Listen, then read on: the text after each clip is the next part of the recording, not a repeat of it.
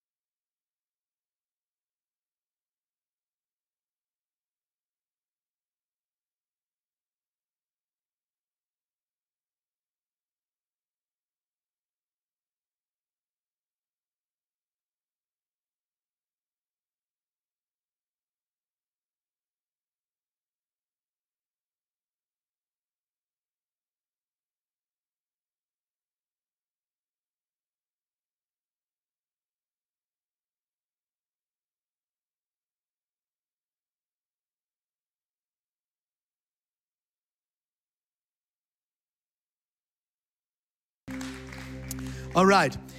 Wir befinden uns in einer Predigtserie, die habe ich letzte Woche gestartet. Wie Pech und Schwefel. Wir wollen sein, als Kirche miteinander unterwegs sein, wie Pech und Schwefel. Ich habe letzte Woche schon mal kurz gesagt, es hat nichts zu tun mit dem Bud Spencer-Film, äh, zwei wie Pech und Schwefel. Geht aber in eine ähnliche Richtung. Wir wollen zusammen unterwegs sein und uns gegenseitig ermutigen und miteinander vorwärts gehen. Und dafür gibt es drei Ebenen. Die erste Ebene haben wir uns letzte Woche angeschaut. Ich brauche jemanden, der sich in mich investiert, in meinem Leben. Wenn du die Predigt nicht mitgekriegt hast, schau sie dir doch gerne noch im Podcast auf YouTube oder zum Anhören auf allen üblichen Medien noch an. Heute werden wir uns anschauen, warum du in deinem Leben jemand an deiner Seite brauchst. Ich spreche ein Gebet und dann steigen wir rein. Ist das gut? Jesus, ich danke dir, dass du da bist. Ich danke dir, dass du heute zu uns sprechen willst. Ich bete, dass du unsere Herzen jetzt vorbereitest, auch im Podcast zu empfangen, was du bereit hast. Wir lieben dich und wir verehren dich. Amen. Vielen, vielen Dank. Super. Alright. Warum brauchst du überhaupt andere Menschen in deinem Leben? Warum brauchst du andere Menschen in deinem Leben? Ich habe euch was mitgebracht. Und ich muss das Mikro kurz mal dafür ablegen. Vielleicht, äh, Josua, mutest du mal ganz kurz?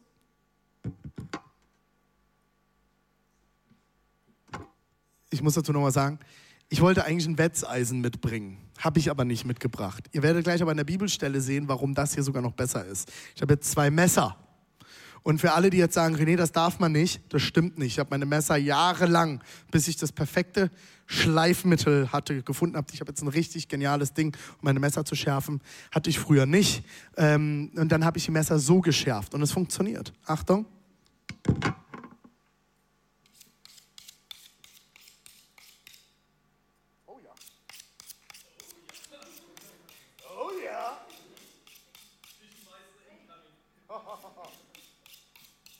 Das wäre was für Pastor Joel, das Messer danach. Eigentlich müsste ich ihn nochmal hochholen zum Trainieren, oder? Wie damals. Willst du mal, ich, ich bring dir das mal bei. Bring dir das mal bei, Joel. Also, Du brauchst einen Metallgegenstand, am besten, zum Beispiel, nee, andersrum, andersrum, ganz wichtig, du willst ja nicht die andere Klinge zerstören. Nein, so rum, so rum. Weil sonst machst du ja die Klinge kaputt. Und dann nimmst du dieses Messer und... äh, Pastor René macht mich zu heiratsfähigem Material. Oh ja, oh ja. Steaks funktionieren mittlerweile. So kann es schon mal nicht funktionieren, jetzt bist du ja zu gerade. Du brauchst ungefähr einen 20 bis 45 Grad Winkel. Alle anderen, die jetzt was anderes wissen, können mich nachher korrigieren. Und du willst, ja, das bringt ja nichts. Das bringt nichts, dann machst du ein Loch in die. Ich, du, guck mal zu, pass auf. Du hältst mir mal das Mikro hin und ich erkläre. Du hast zum Beispiel, wenn du ein Wetzeisen hast oder ein äh, Schleifstein, du gehst, du willst ja die komplette Klinge, 20 Grad zack, einmal entlang und die andere Seite.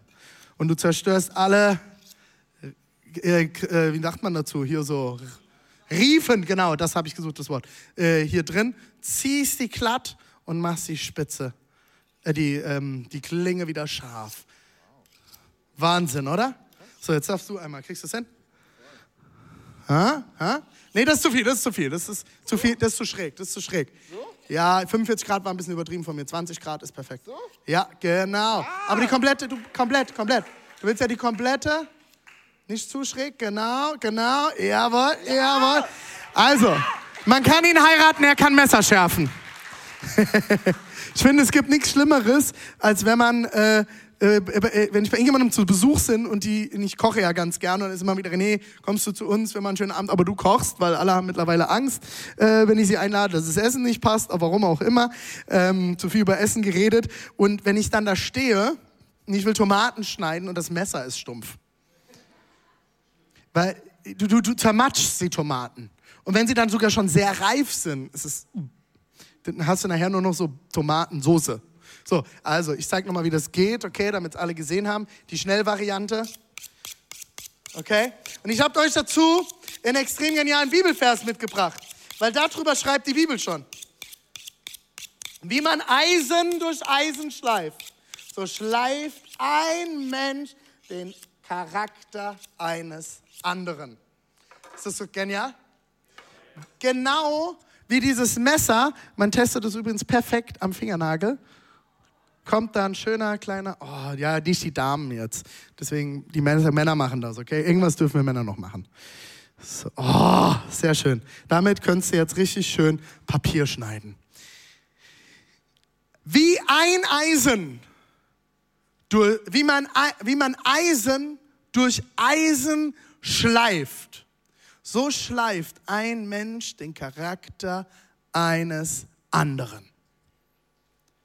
Ein Mensch schleift den Charakter des anderen. Ich habe das schon so oft in Predigten gesagt, wenn du nicht wachsen willst in deinem Leben, heirate nicht.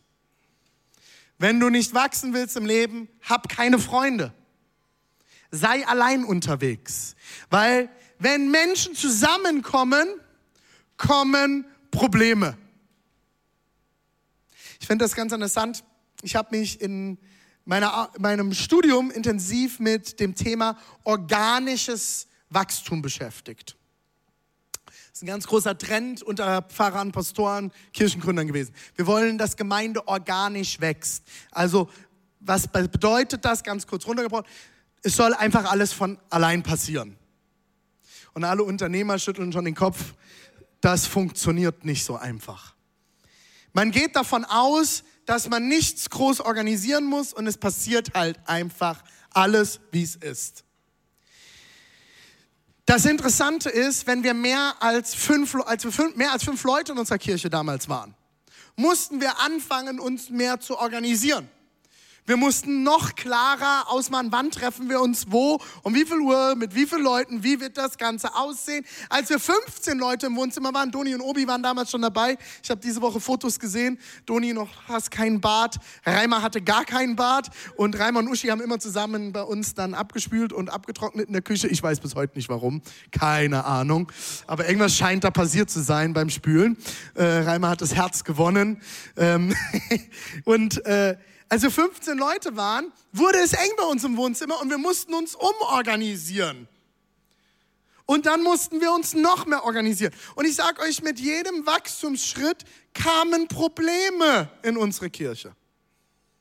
Weil je mehr Menschen desto mehr Reibung, desto mehr Herausforderung. Am Anfang hatte ich vielleicht einmal im Halbjahr ein schwieriges Gespräch. Dann waren es irgendwann zwei Gespräche im Halbjahr. Mittlerweile fast wöchentlich irgendwas. Irgendwo ist was.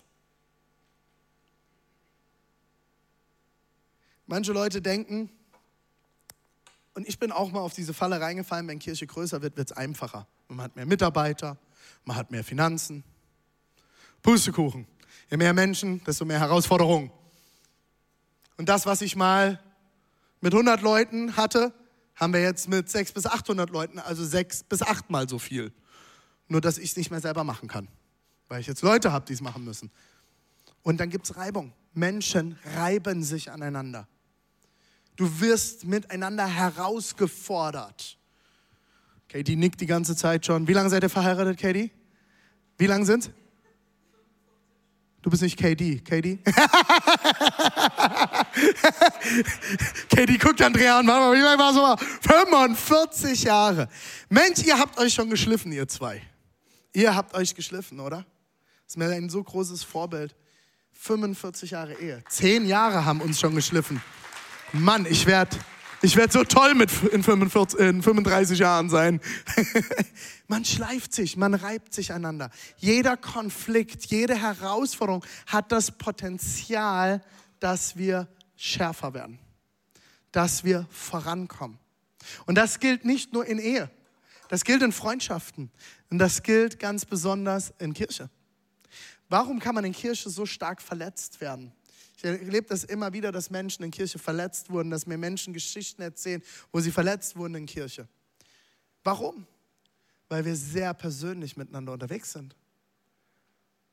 Weil wir nicht an oberflächlichen Beziehungen interessiert sind in diesem Haus.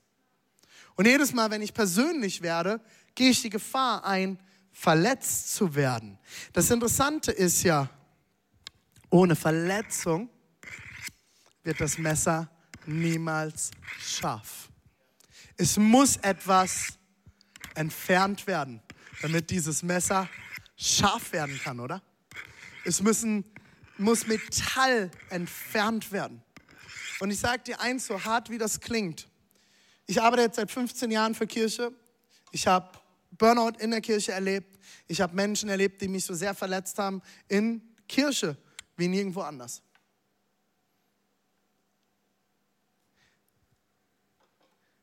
Mit jeder Verletzung wurde mein, Scher mein Schwert, sag schon, mein Messer schärfer. Ich habe die Entscheidung, bitter or better. Bitter oder besser. Und das fängt hier an. Entscheide ich mich dazu, dass es mich besser und schärfer machen kann? Und ich entscheide mich, in Beziehungen zu investieren?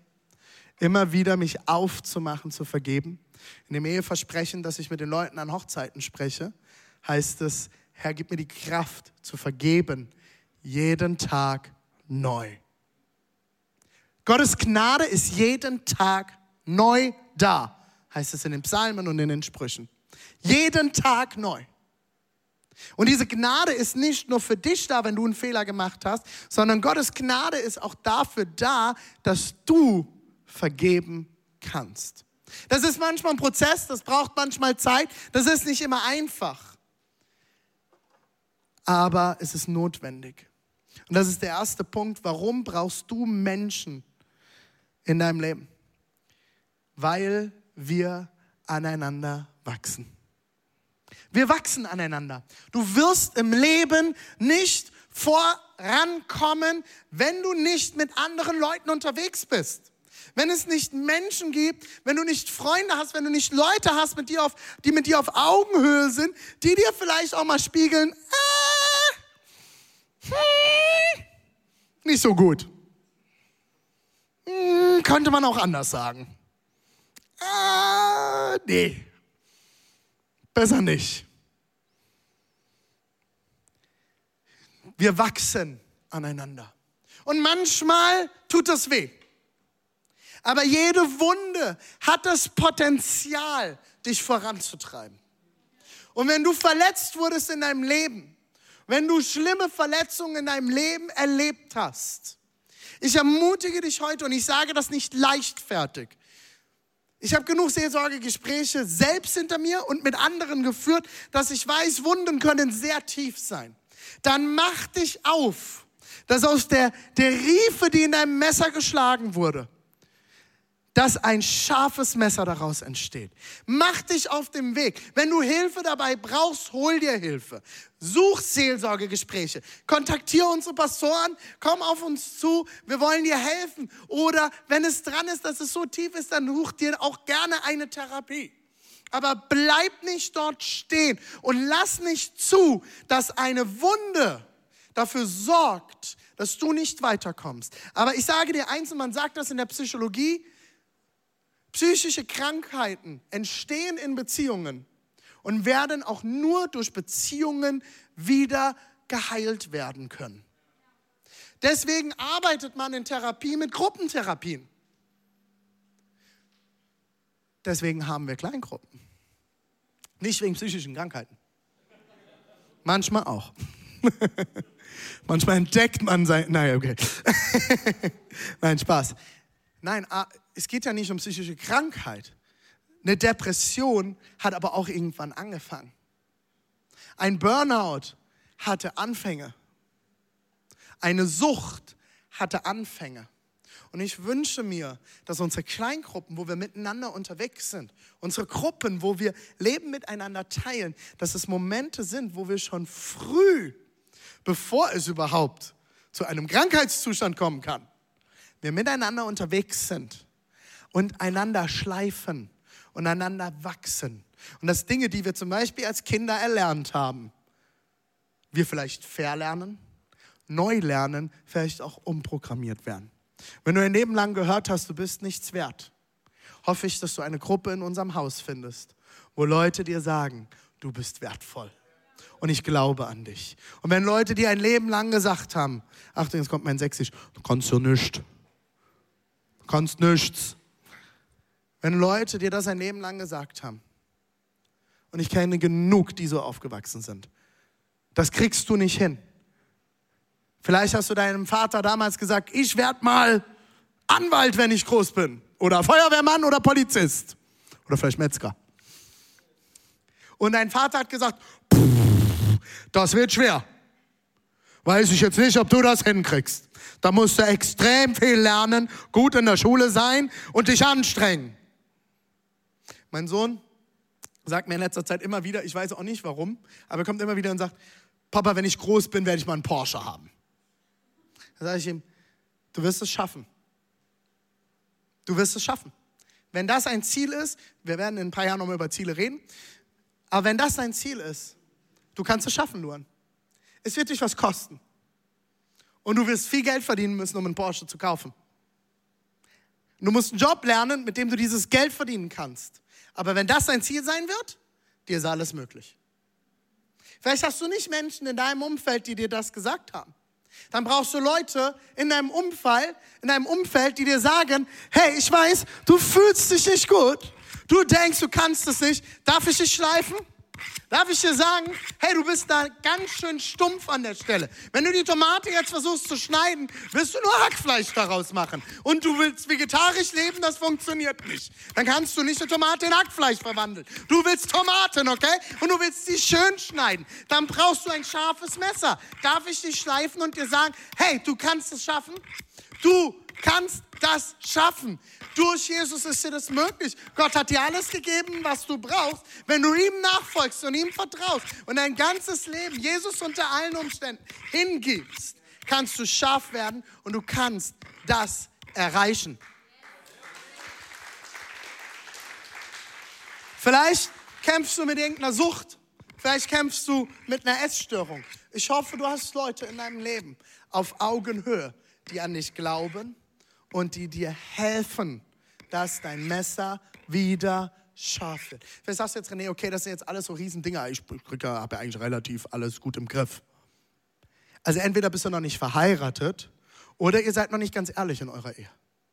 Und das heißt nicht, dass ihr immer streiten müsst. Aber wenn wir in unserer Ehe wirklich ehrlich miteinander sind, werden Herausforderungen kommen. Bei mir kann, mir kann niemand erzählen, wenn du mit 25 geheiratet hast, hast du 25 Jahre ohne den Partner gelebt. Und der andere wahrscheinlich auch. Das heißt, es kommen zweimal 25 Jahre zusammen. Und ihr denkt, innerhalb von einer Hochzeitsnacht ist alles geritzt und es funktioniert einfach. 25 Jahre Prägung, einfach über Bord geworfen und jetzt seid ihr eins. Vielleicht körperlich, aber seelisch ist ein Weg. Und es kommen Dinge in unser Leben, wo wir uns immer wieder auf den Weg machen müssen. Und ich hoffe, du hast Leute in deinem Leben, die dir helfen, scharf zu werden. Das war zweideutig. Galater 6, Vers 2.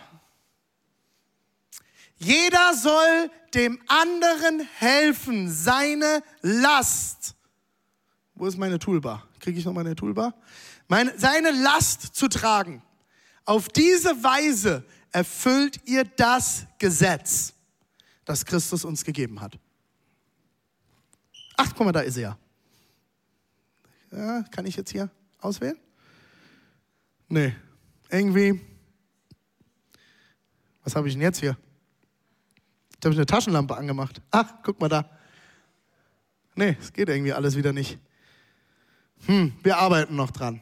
Nee, Funktioniert nicht. Keine Ahnung, müssen wir uns nochmal anschauen. Egal, ich wollte Last unterstreichen, okay? Könnt ihr euch das jetzt vorstellen. Jeder hat Lasten im Leben. Wir alle haben Herausforderungen.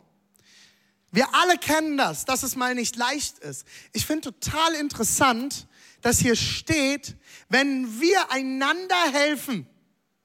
Ja, danke Daniel. Wow, gucke an hier. Applaus für Daniel. jetzt ist weg. Kann ich jetzt? Ah, nicht ganz so schön, wie Daniel jetzt gemacht hat. Wenn wir anderen helfen, seine Last zu tragen. Warum geht denn das wieder weg? Irgendwas habt ihr da eingestellt. Ihr wollt mich verarschen, oder?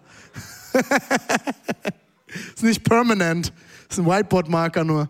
Äh, wenn wir einander helfen, wenn wir Lasten tragen. Und jetzt wird's richtig krass. Ich finde das so geil. Wir Christen denken ja, wir erfüllen das Gesetz und wir machen alles richtig, wenn wir alles richtig machen. Wenn wir nicht sündigen, wenn wir, wenn wir alle Regeln einhalten, alle Gebote einhalten und die perfekten Christen sind, oder? Und andere Christen sind dazu geschaffen, dem anderen Christen zu sagen, hey, was machst du da? Das ist aber nicht biblisch. Ich finde es richtig krass. Schaut euch das an. Jeder soll dem anderen helfen, seine Last zu tragen. Auf diese Weise. Oh, jetzt habe ich dir reingefuscht. Auf diese, diese Weise. Ups, jetzt habe ich durchgestrichen. Das war nicht der Plan. Wir üben noch. Ah, zack, weg. Ich übe noch. Jetzt muss ich erstmal hier drauf gehen irgendwie. Nee, was machst du? Hey. Okay. Auf, ist schon wieder alles weg. Irgendwie, wir, wir, üben noch, okay? Ist gar nicht so einfach mit so einem Ding. Äh, auf, diese, auf diese Weise erfüllt ihr das Gesetz, das Christus uns gegeben hat. Wir erfüllen das Gesetz, wenn wir einander tragen. Und das ist mein zweiter Punkt. Wir tragen einander.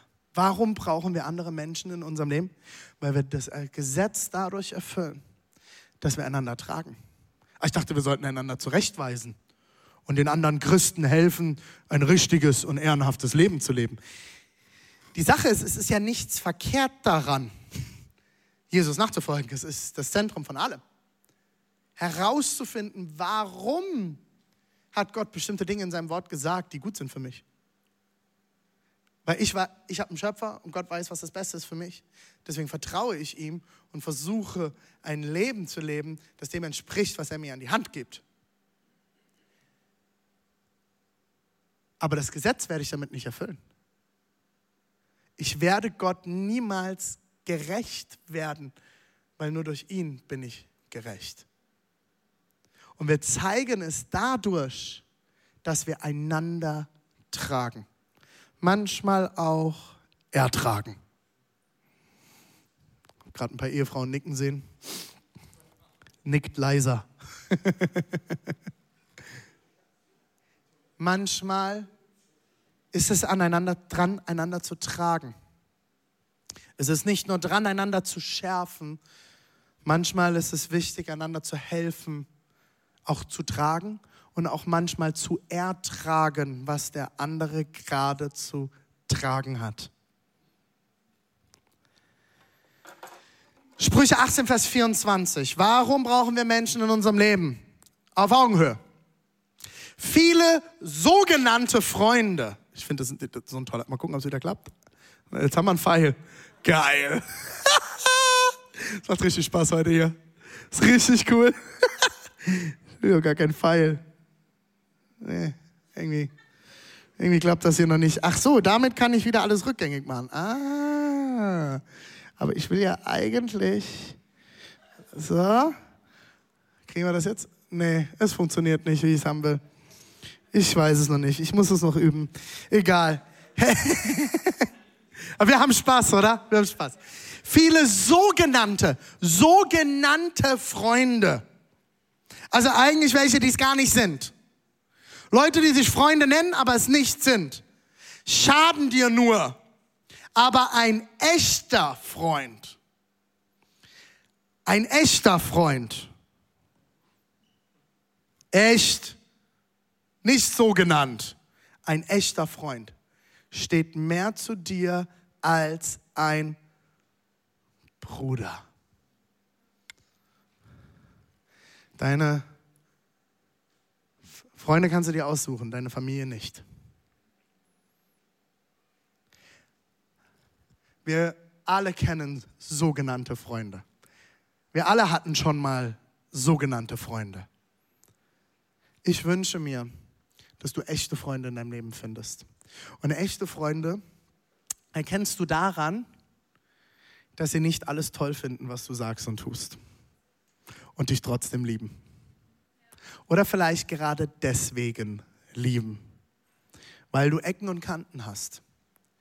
Aber ich möchte keine Freunde in meinem Leben, die mir nur nach dem Mund reden. Die mir nur sagen, was ich toll mache, die mir nur sagen, was alles super ist, sondern die mir sagen, wenn ich was im Bart hängen habe. Ich saß mit einem Pastor zusammen, war damals um die 60, hat eine riesengroße Gemeinde in Südafrika gegründet. Und wir saßen beim Frühstück. Und ich sagte zu ihm, hey, was würdest du mir mitgeben als junger Gemeindegründer, wenn wir jetzt Gemeinde gründen gehen? Auf was sollte ich achten? Und er guckte mich an und sagte einfach nur, you need people who tell you if you have egg in your face. Du brauchst Leute, die dir sagen, wenn du Ei im Gesicht hängen hast. Und ich so, hä? What do you want to tell me here? Erklär mal, was, was soll das bedeuten? Er sagte, er saß bei einem Frühstück mit jemandem aus der Kirche. Und beim Essen hatte er, hat schon einen schönen Bart gehabt, so wie Thomas ungefähr. Und er hatte auf einmal so ein bisschen Ei wohl im Bart hängen. Und diese Person hat eine Stunde lang nichts gesagt. Dann kam eine zweite Person, mit der er ein Treffen danach hatte, im selben Restaurant. Und die Person kommt und sagt Hi und sagt sofort, hey, you have egg in your face. Oh yes, where? Ah, here, okay kenne das und dann suchst du und findest nichts und dreimal hin und her und war da, da oben, also äh, und, und er sagte, René, diese eine Person hat mir eine Stunde lang nichts gesagt. Und wahrscheinlich geht sie jetzt raus und sagt, hey, ich hatte ein Treffen mit dem Pastor und er hat die ganze Zeit alles voll mit Ei hängen gehabt, der kann nicht mal richtig essen. Aber eine Person kam und hat ihm gesagt, du hast Ei im Bad hängen. Und er hat gesagt, das sind die Leute, die du brauchst in deinem Leben, René. Wenn du Leiter aussuchst, wenn du Pastoren aussuchst, wenn du Menschen aussuchst, die mit dir eng unterwegs sind, Freunde, du brauchst Leute, die dir sagen, wenn du Ei im Bart hängen hast. Und seitdem habe ich das in meinem Hinterkopf. You need people that tell you when you have egg in your face. Warum? Du brauchst Leute, die ehrlich sind. Du brauchst Leute, die dir sagen, wenn irgendwas nicht stimmt. Und wir haben letzte Woche haben wir uns lange den ganzen Tag mit unserem ähm, äh, Kirchenberater, unserem Coach Alex Landmann getroffen mit dem ganzen Team. Haben wir zu Hause bei uns gesessen und gegessen und getrunken und ganz, ganz viel geredet und diskutiert. Und ich habe es geliebt. Äh, Pastor Joel war natürlich auch dabei. Und wir haben gerungen, wir haben diskutiert. Gesagt, hey, da stehen wir gerade. Wie kommen wir dorthin, wo wir hinwollen? Was beschäftigt uns gerade? Was, was ist los? Und haben gerungen. Und dann wurde es auch mal, hey, aber was denkst du dazu? Nein, nein, nein, das sehe ich nicht so. Aber du hast und, und hin und her. Und es, es wurde, ich liebe das, wenn wir auch mal diskutieren und wenn es auch mal reibt. Weil ohne Reibung wird es nicht warm. Und ich mag es warm. Ich mag keinen Winter. Und ohne Reibung wird das Messer niemals scharf werden.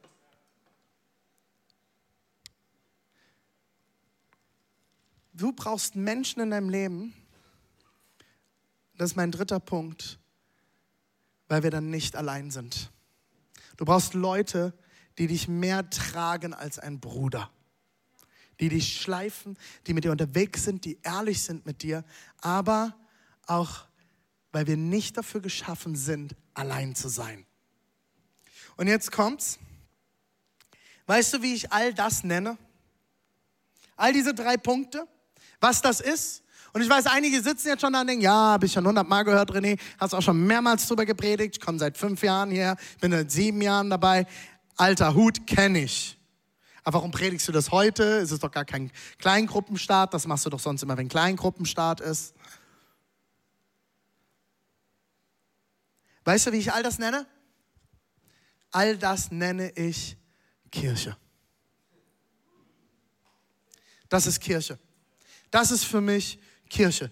Wenn wir aneinander wachsen, wenn wir einander tragen und wenn wir zusammen nicht alleine unterwegs sind sondern zusammen. Und genauso sagt Jesus das auch in Matthäus 18, Vers 10 zu seinen Jüngern. Denn wo zwei oder drei versammelt sind in meinem Namen, da bin ich mitten unter ihnen. Er sagt nicht, wenn du morgens alleine deine stille Zeit hältst. Nichts verkehrt daran. Lese Wort Gottes. Bete. Ist alles richtig. Aber er sagt nicht, wenn du alleine betest wenn du jeden Tag dreimal das Vaterunser betest, wenn du alles richtig machst, bin ich mitten unter dir. Nein, er sagt, wenn zwei oder drei in meinem Namen zusammenkommen. Wir leben so im Individualismus heute, dass wir, jeder muss individuell sein und immer alleine und ich krieg das schon irgendwie hin, dass wir vergessen, dass der Mensch für Gemeinschaft geschaffen ist und dass Jesus uns gesagt hat, wenn zwei oder drei in meinem Namen versammelt sind, bin ich mitten unter ihnen. Wir sollen gemeinsam unterwegs sein. Das nenne ich Kirche.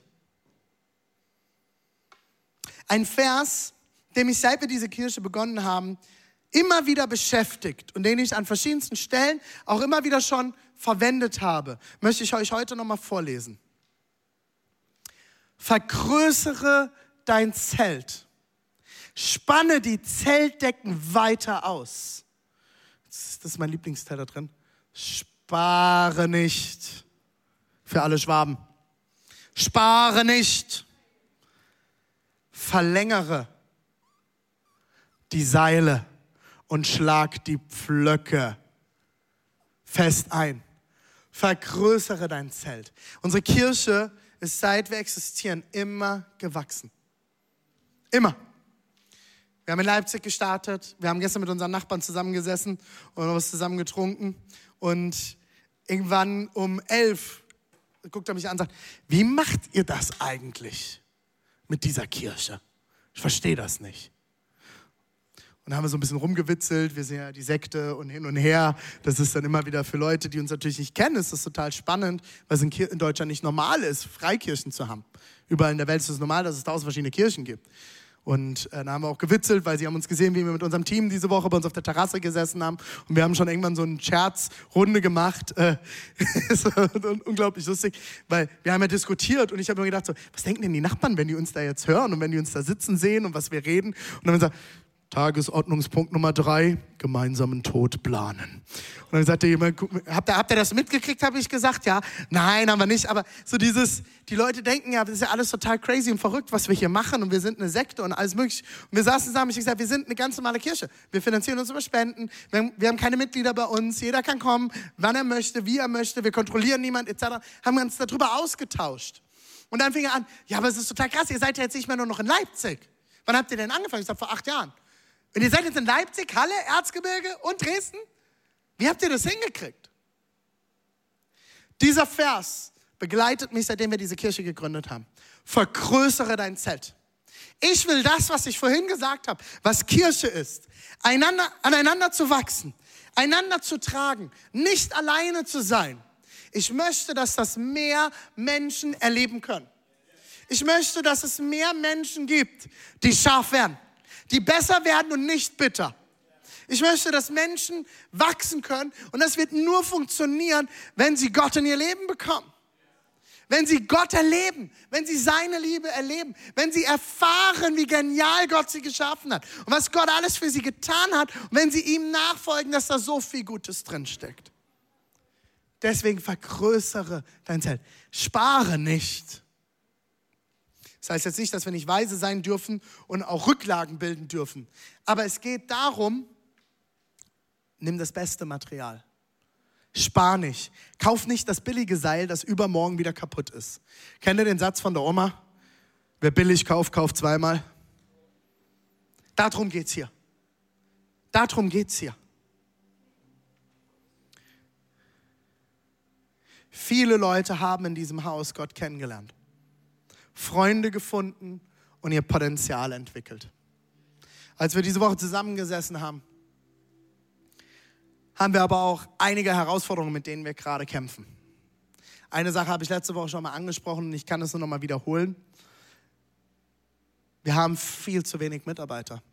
Ich habe gerade das Gefühl, die Zeit nach Corona ist schwieriger als manchmal während Corona. Für uns organisationstechnisch. Es ist auf viel zu wenigen Schultern gebaut. Die, die früher zweimal im Monat kamen, kommen momentan einmal im Monat die vorher dreimal im Monat kamen, kommen zweimal im Monat. Und die, die nur noch einmal im Monat kamen vor Corona, kommen gar nicht mehr. Es hat sich viel verändert. Viele neue Leute. Als wir die ersten Male letztes Jahr wieder Live-Gottesdienste hatten, habe ich manchmal das Gefühl ge gehabt, ich stehe vor einer anderen Kirche. Weil sich so viel verändert hat. Eins ist immer geblieben. Spanne deine Pflöcke weit. Spanne das Zelt weit. Und ich glaube auch immer noch, dass die Vision und das Herz für diese Kirche das gleiche ist wie vor sieben oder acht Jahren. Und ich habe Gott mehrmals gefragt in den letzten zwei Jahren, sind wir noch am richtigen Ort? Kommen wir durch die Pandemie? Und Gott hat mir gesagt, go for it. Es wird gut. Es wird.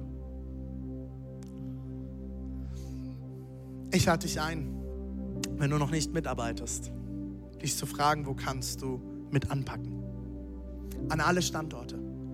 Wenn wir nicht gemeinsam anpacken, wird Seal Church in dieser Form zeitnah nicht mehr existieren. Und vielleicht denken jetzt einige, ja, René, die alte Drama Queen, packt jetzt hier den Drama aus. Nein, mache ich nicht. Es ist mein Ernst.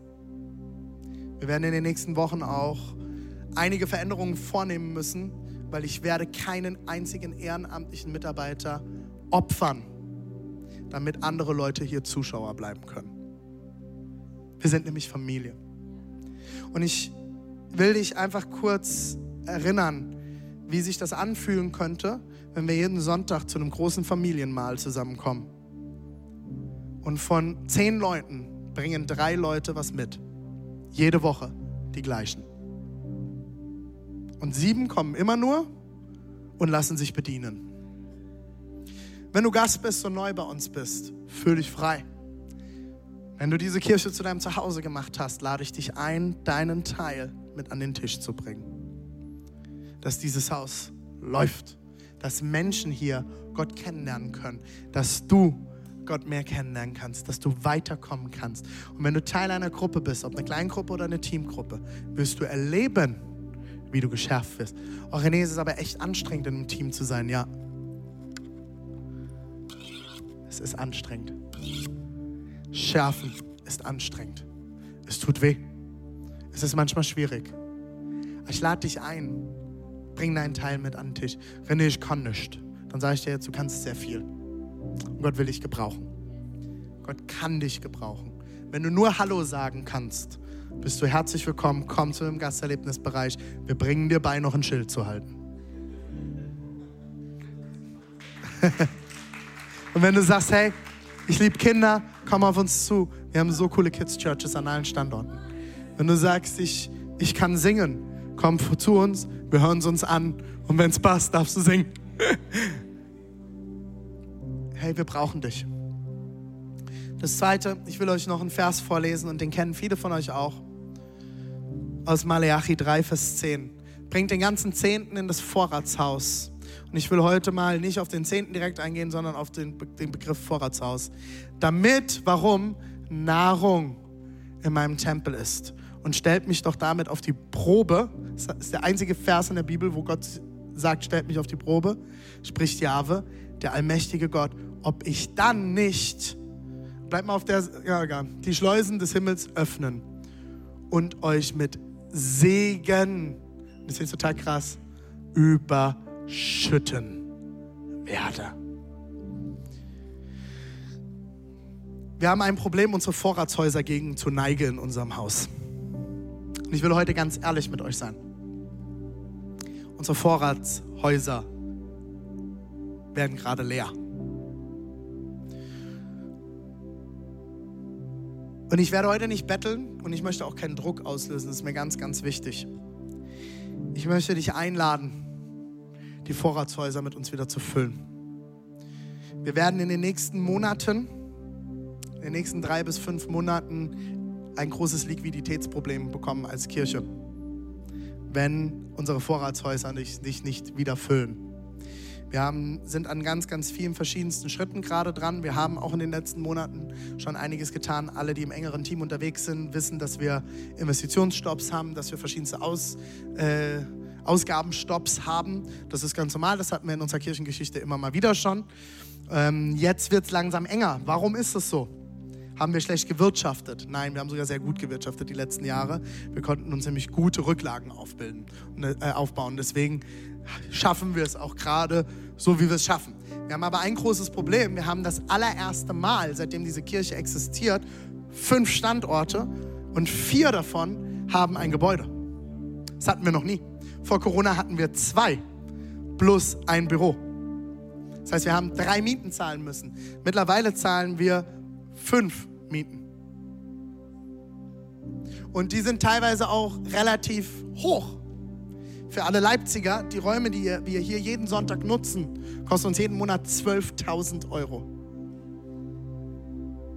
Jetzt können wir, können sagen, naja, dann brauchen wir was günstigeres. Ich freue mich sehr, wenn du mir gute Immobilien zuschickst mit rund 1000 Quadratmeter. Glaub mir, wir suchen händeringend. Ja, aber warum mieten wir uns nicht wieder ein? Weil du nicht um 4 Uhr sonntags morgens aufstehen willst und aufbauen willst, oder? Und es ist auch nicht billiger. Tut mir echt leid. Media City, Kupfersaal, all das war nicht billiger als das, was wir jetzt haben. Und jetzt haben wir es permanent und können sogar noch Sachen vermieten. Wir haben nämlich eine Firma gegründet letztes Jahr, um Objekte zu vermieten unter anderem. Machen wir auch schon. Wir werden dieses Jahr noch mit einem Airbnb hier in Leipzig starten. In unseren alten Büroräumen haben wir ein Airbnb eingerichtet und werden dort, äh, werden das jetzt hoffentlich spätestens im August online nehmen und werden versuchen, damit Geld zu, finden, zu generieren, dass wir wieder in den Verein zurückführen können. Es gibt Überlegungen, das Café wieder zu starten. Wir sind gerade in verschiedensten Beratungen. Mein Traum wäre es, in den nächsten fünf Jahren einen Campus zu bauen, an dem wir eine Schule haben, an dem wir Kindergärten haben, an dem wir ähm, äh, Shared Offices haben, an dem wir ein Jugendzentrum unterbringen können an dem wir eine Event Hall haben, die die geilste und beste Event Hall wird in der Region und das multiplizieren zu können über verschiedenste Standorte und Städte und damit Geld zu generieren und Dinge zu finanzieren und dass wir nicht mehr nur noch von Spenden abhängig sind. Wir arbeiten am viel. Ihr habt heute gesehen, wir machen die Dankesparty. Wir haben händeringend nach Veranstaltungsorte gesucht, wo wir mit rund 300 Leuten feiern können. Das günstigste Angebot, was wir hatten, was funktioniert hätte, wäre 4000 Euro gewesen. In der Anbetracht unserer Situation haben wir gesagt, okay, wir können keine 4000 Euro dafür ausgeben. Das kann ich gerade nicht rechtfertigen. Nur damit wir einen Raum haben. Hier dürfen wir nicht, wegen einer bestimmten Personengrenze, die wir hier in den Räumen haben. Aber in Halle haben wir die nicht. Das bedeutet, dass wir fahren müssen, liebe Leipziger. Die Dresdner zehn Minuten weiterfahren müssen und die Erzgebirge auch ein paar Meter weiterfahren müssen. Aber wir haben direkt den Hauptbahnhof vor der Haustür, eine Location in Halle. Und es kostet uns keinen Cent mehr als das, was wir sowieso monatlich schon zahlen. Wir schauen gerade an allen Stellen, wo können wir gut einsparen. Wir gehen in Vertragsverhandlungen nochmal mit den Locations, die wir haben. Können wir irgendwo hier noch was einsparen? Gibt es eine Möglichkeit? Aber am Ende werden wir nicht darum herumkommen, dass wir gemeinsam die Vorratshäuser füllen. Und damit wir auf Dauer schwarze Zahlen schreiben wieder. Und ich weiß, es sind einige Leute neu dazugekommen in den letzten Monaten. Vielleicht auch einige alte, die sagen, hey, ich will einen neuen Schritt dort gehen. Ich werde heute mit uns gemeinsam das Projekt 250 mal 100 Euro starten. Wir brauchen auf Dauer 25.000 Euro mehr im Monat, um das zu bauen, was wir hier gerade bauen. Wenn ich das auf Dauer nicht zusammenbekomme, werden wir Probleme kriegen, unsere Gehälter zu zahlen. Wir haben mittlerweile 24 Leute, die Gehälter bekommen. Und wenn ihr in unseren Jahresbericht reinschaut, wie viel wir für Gehälter ausgeben, ist das sehr wenig. Wir haben lange hin und her überlegt, können wir irgendwas an Gehältern sparen. Das Problem ist, den Preis für das, was wir tun, zahlen momentan die Angestellten. Weil unsere Angestellten werden noch nicht so bezahlt, wie ich mir das eigentlich wünsche weil es nicht möglich ist. Und wenn ihr einen Pastor, eine Pastorin habt in eurem Standort, das kostet Geld. Pastor Joel, Pastorin Dana, Pastor David und Pastorin ähm, äh, Yeshi müssen auch von was leben. Und das ist unsere Verantwortung. Deswegen steht, geh, geh kurz noch einmal zurück, Daniel, bitte. Geh nochmal zu dem Vers, zur ersten Seite vom Vers. Ja, die Striche sind schon mal da. Das große Problem ist, und deswegen schreibt, äh, schreibt der äh, Prophet Malachi das hier auch. Bring den ganzen Zehnten, den zehnten Teil deines Einkommens in das Vorratshaus, damit Nahrung in meinem Tempel ist. Wisst ihr warum? Weil von den Vorratsräumen haben die Priester gelebt. Die Priester haben tagtäglich den Dienst getan im Haus. Momentan zahlen unsere Angestellten einen sehr hohen Preis, weil alle Angestellten arbeiten zu einem immensen Teil immer noch ehrenamtlich zusätzlich hier. Auf freiwilliger Basis.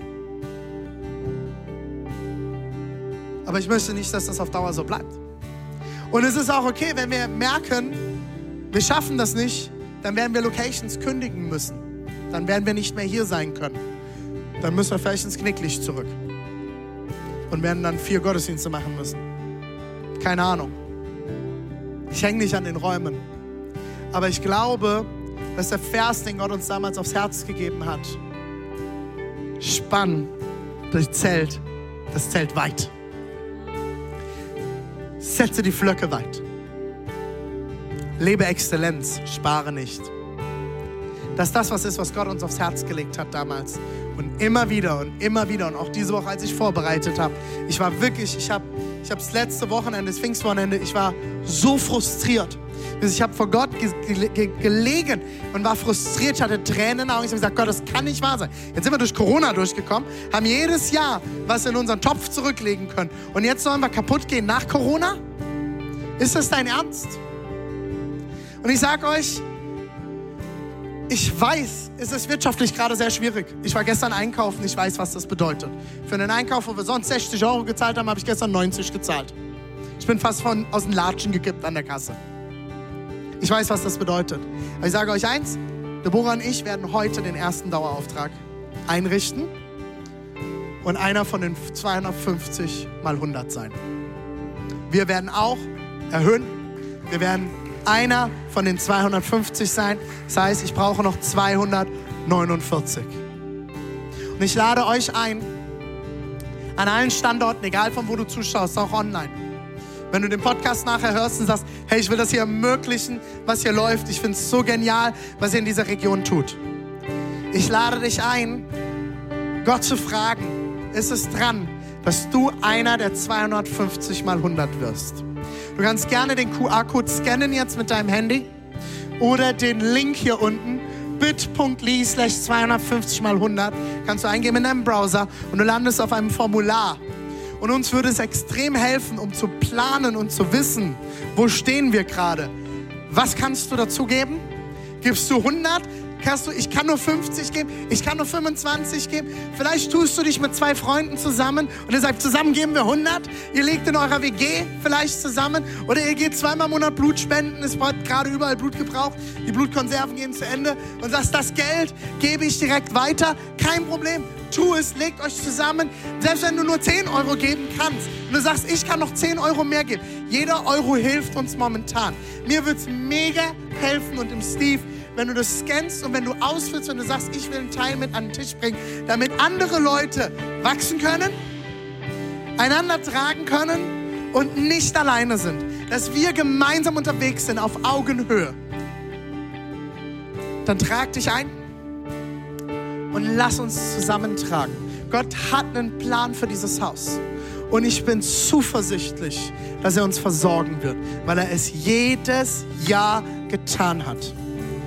Aber der Kanal, wir können alle auf die Knie gehen und sagen, Gott, schenke irgendwoher Geld. Der Kanal für dieses Haus sind wir. Bist du und bin ich. Und ich lade dich ein. Komm vor Gott, frag dich, was ist dran, was kannst du geben. Wir werden auch heute unseren Dauerauftrag auf 100, um 100 Euro erhöhen und wir werden zusätzlich zu dem, was wir für Herz für die Kirche momentan zurücklegen, im November, wir legen jeden Monat Geld dafür zurück. Wir werden, weil ich mir das Ziel gesetzt habe, jedes Jahr mehr zu geben als im Vorjahr, mir direkt den Dauerauftrag erhöht. Das ist mein Herz. Ich will hier bin genauso hier Teil davon, auch finanziell. Und wir werden jetzt zusätzlich 100 Euro mehr geben. Und ich hatte dich ein, frag Gott, was ist bei dir dran? Teile es uns gerne mit und ich würde mich freuen und bin jetzt schon dankbar für alles, was wir zusammentragen werden. Wenn du sagst, du kannst 200 Euro mehr geben, 300, 400, 500, freue ich mich natürlich umso mehr, weil es unsere Last gemeinsam kleiner macht.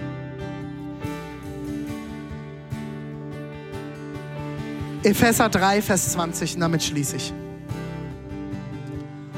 Gott aber kann viel mehr tun, als wir jemals von ihm erbitten oder uns auch nur vorstellen können. So groß ist seine Kraft, die in uns wirkt. Das ist unser Jahresvers. Gott ist so viel mehr. Ja, als wir mit dem Team diese Woche gebetet haben, wir haben eine Stunde Worship gemacht und gebetet, auf den Knien gelegen, zusammen geweint, zu Gott geschrien. Wirklich, es war super intensiv bei uns im Wohnzimmer. Und Leute online waren auch dabei, es war mega genial. Und ich habe, mir ist eine Sache nochmal so bewusst geworden. Wir haben dieses Jahr gestellt unter Gott ist so viel mehr. Wenn wir das erleben wollen, bedeutet das, dass Gott auch zulässt, dass wir in Situationen kommen, wo wir glauben müssen, dass Gott so viel mehr ist. wie wenn du Geduld lernen willst, wird Gott dir Möglichkeiten geben, Geduld zu bekommen. Ich habe das Gefühl, wir sind dieses Jahr, wir sind jetzt im sechsten Monat dieses Jahres, wir haben noch sechs Monate. Gott will, dass wir lernen als Kirche, dass er so viel mehr ist. Dass Glaube in uns wächst dass Glaube in uns reift. Und ich lade dich ein, Teil davon zu sein, mit uns zu beten. Gott ist so viel mehr. Mit uns zu fasten, mit uns aufzustehen. Und ich lade dich jetzt auch an allen Standorten ein, mit mir gemeinsam hier aufzustehen. Und ich will zwei Gebete sprechen an dieser Stelle. Das erste ist ein Gott ist so viel mehr Gebet. Dass wir im Vertrauen beten und zu Gott rufen. Und das Zweite ist, dass ich mit den Leuten beten will. Du sagst, du bist verletzt und dir fällt es schwer, wieder Freundschaften zuzulassen. Dir fällt es schwer, wieder auf Menschen zuzugehen. Dir fällt es schwer, miteinander unterwegs zu sein. Vielleicht fällt es dir sogar so schwer, wir haben diese Woche Love Week in allen Standorten, dass es dir schwer fällt, anderen etwas Gutes zu tun. Vielleicht hast du noch nie Versorgung in deinem Leben erlebt. Vielleicht kämpfst du damit. Ich will mit dir jetzt beten. Zwei Gebete. Gott ist so viel mehr. Und dass du Heilung erlebst, dass du Vergebung erlebst und dass du erlebst, dass Gott so viel mehr ist. An allen Standorten lade ich ein, deine Augen einfach mal zu schließen. Vor unseren Gott zu kommen. Jesus, ich danke dir, dass du so viel mehr bist dass du ein Gott bist, der so viel mehr für uns bereit hat. dass du ein Gott bist, der versorgt, dass du ein Gott bist, der mit uns unterwegs ist, dass du ein Gott bist, der uns liebt, dass du ein Gott bist, der Pläne hat, dass du ein Gott bist, der größer ist. Und ich danke dir, Jesus, dass du uns noch nie im Stich gelassen hast und dass du uns nicht im Stich lassen wirst, so wie wir es die letzten Jahre immer wieder erlebt haben. Du versorgst. Und Jesus, ich bete, dass du Versorgungsströme auftust. Über jedem Einzelnen in unserem Haus. Dass du übernatürlich Steuererstattungen schenkst oder irgendetwas, und das wir geben können, Jesus. Und ich bete, dass du neue Kontakte auftust. Ob in USA zu neuen Partner-Churches, ob in Deutschland, ob zu anderen Leuten, Jesus, dass du deine Schleusen öffnest. Jesus, wir geben unser Bestes, treu zu sein. Wir geben unser Bestes, unseren Teil beizutragen. Ich danke dir, Jesus, dass wenn wir unser Bestes geben, dass du noch so viel mehr gibst. Und Jesus, ich bete jetzt für jeden Einzelnen, der heute hier ist. Egal an welchem Standort. Ob zu Hause oder in einem Live-Standort oder im Podcast.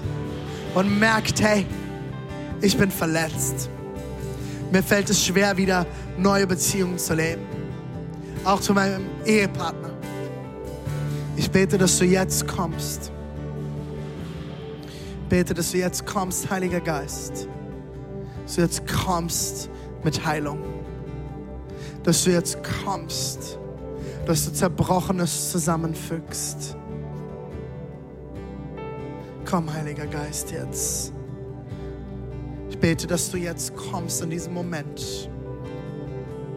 Dass du deine Hand auf Wunden legst. Neu vertrauen zu können. Vergeben zu können. Ich bete für jeden Einzelnen, der diese, dieses Gebet jetzt hört und kämpft damit zu vergeben, loszulassen. Ich bete, dass deine Vergebungskraft jetzt kommt, dass deine Gnade jetzt kommt und sich ausbreitet diesem Moment, Jesus. Komm, Heiliger Geist. Jesus, ich bete, dass du jetzt kommst und dass du Zerbrochenes zusammenfügst, dass du Ströme der Liebe jetzt fließen lässt. Ich bete, dass Leute das jetzt spüren, körperlich spüren, wie sehr du liebst, wie gnädig du bist und dass du Gutes bereit hast, Jesus. Ich bete, dass du jetzt kommst mit deinem Geist und dass du, dass du jetzt heilst, Jesus, dass du zusammenfügst, dass du etwas Neues schaffst. Komm, Heiliger Geist, jetzt mit deiner Kraft. Auch wenn du jetzt zuhörst und sagst, ich kenne diesen Gott noch nicht, streck dich mal zu ihm aus. Trau dich mal auf ihn jetzt zuzugehen. Er hat so viel mehr bereit